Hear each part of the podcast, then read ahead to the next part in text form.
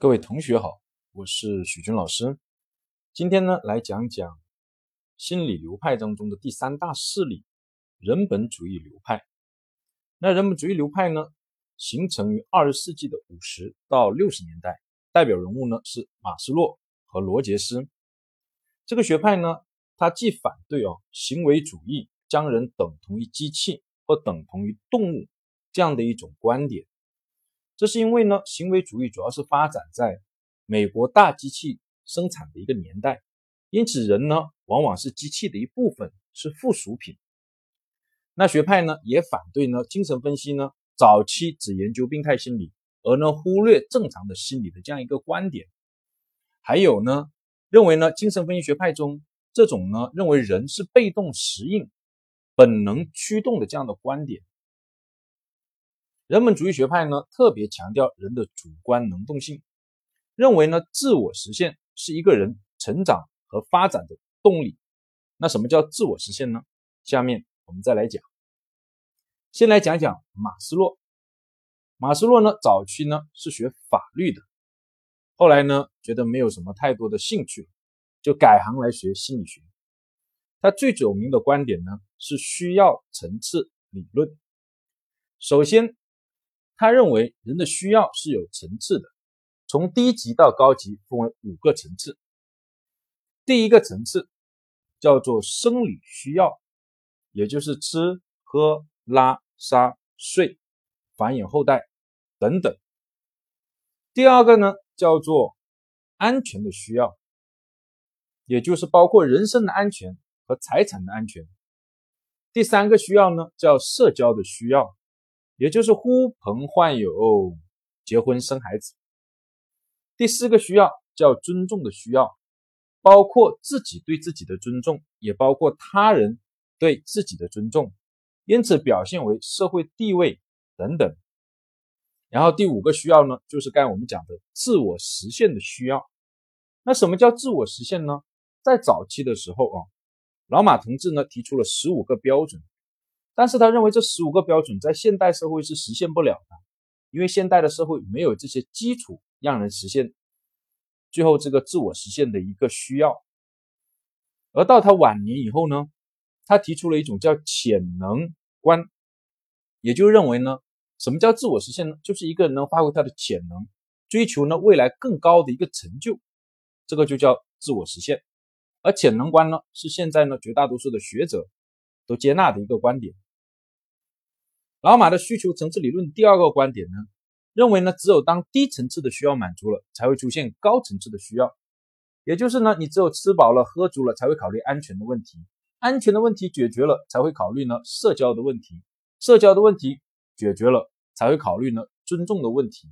当尊重的问题也解决了，也就是吃饱了撑着没事干了，就开始考虑呢自我实现的一个需要。在现代的社会呢，绝大多数人都是这样一步一步来完成的，但也存在这种跳跃的的一种对象，比如说我们的毛主席就是个典型，在当年兵荒马乱、战争的年代，吃不饱、穿不暖，还很很不安全的时候，他已经进入了自我实现、拯救国家、拯救民族这样一个需要的层次。马斯洛写过很多书，其中比较有名的是《动机和人格》。还有人性能够达到的境界。人本主义学派的另外一个代表人物呢是罗杰斯。罗杰斯的一个学习经历也是比较奇葩的。刚开始的时候是学习农业的，后来呢改行了学习历史，一直到读研究生的时候才学习临床心理学，并一直到博士毕业。他的主要观点有以下的几个：第一个叫自我理论，认为呢个体都是一个完整的存在。是在自我实现当中去实现自己的成长和发展，就是说这种呢是一种人呃不断的向前、不断的成长的动力，就是自我实现。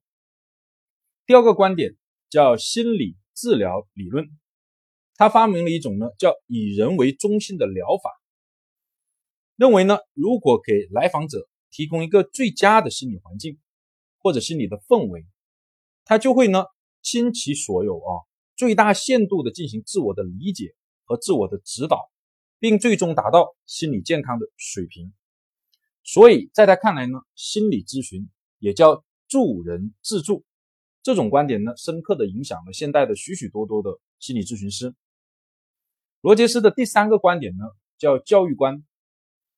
他认为的教育啊，是指呢学生本身是具有学习的潜能的，而老师最主要的一个任务就是教会学生学习，只需要呢给学生呢创造一个良好的环境，提供呢各种各样的有利于学习的这些材料和资料，学生就会自己知道怎么去学习。老师更要做的是启发学生去发现和创造。教给他们学习的方法，使他们养成良好的学习习惯，那么学生就会通过自学学到知识。这种以人为本的教育思想呢，深刻的影响了现代的教育观，是呢罗杰斯对人类的一个巨大的贡献。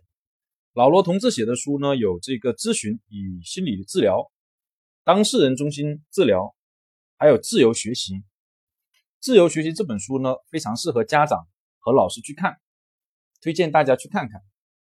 讲到这里呢，心理学的三大势力，包括呢精神分析学派、人本主义学派跟行为主义学派呢，就全部都讲完了。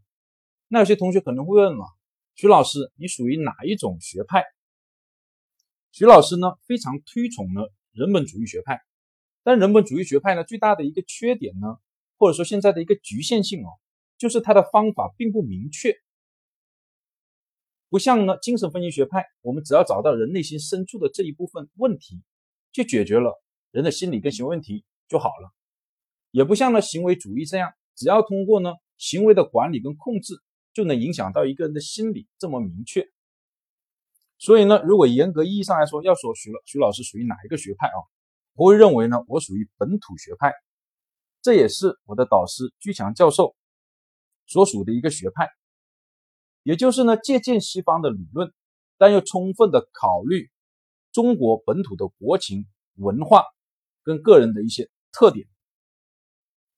居老师呢一直强调，做学问哦，不能照搬照抄，一定要结合实际，要有严格的逻辑的推理和一定的实证的研究。所以呢，在咨询跟教育的过程中呢，我会以以人为本为基础。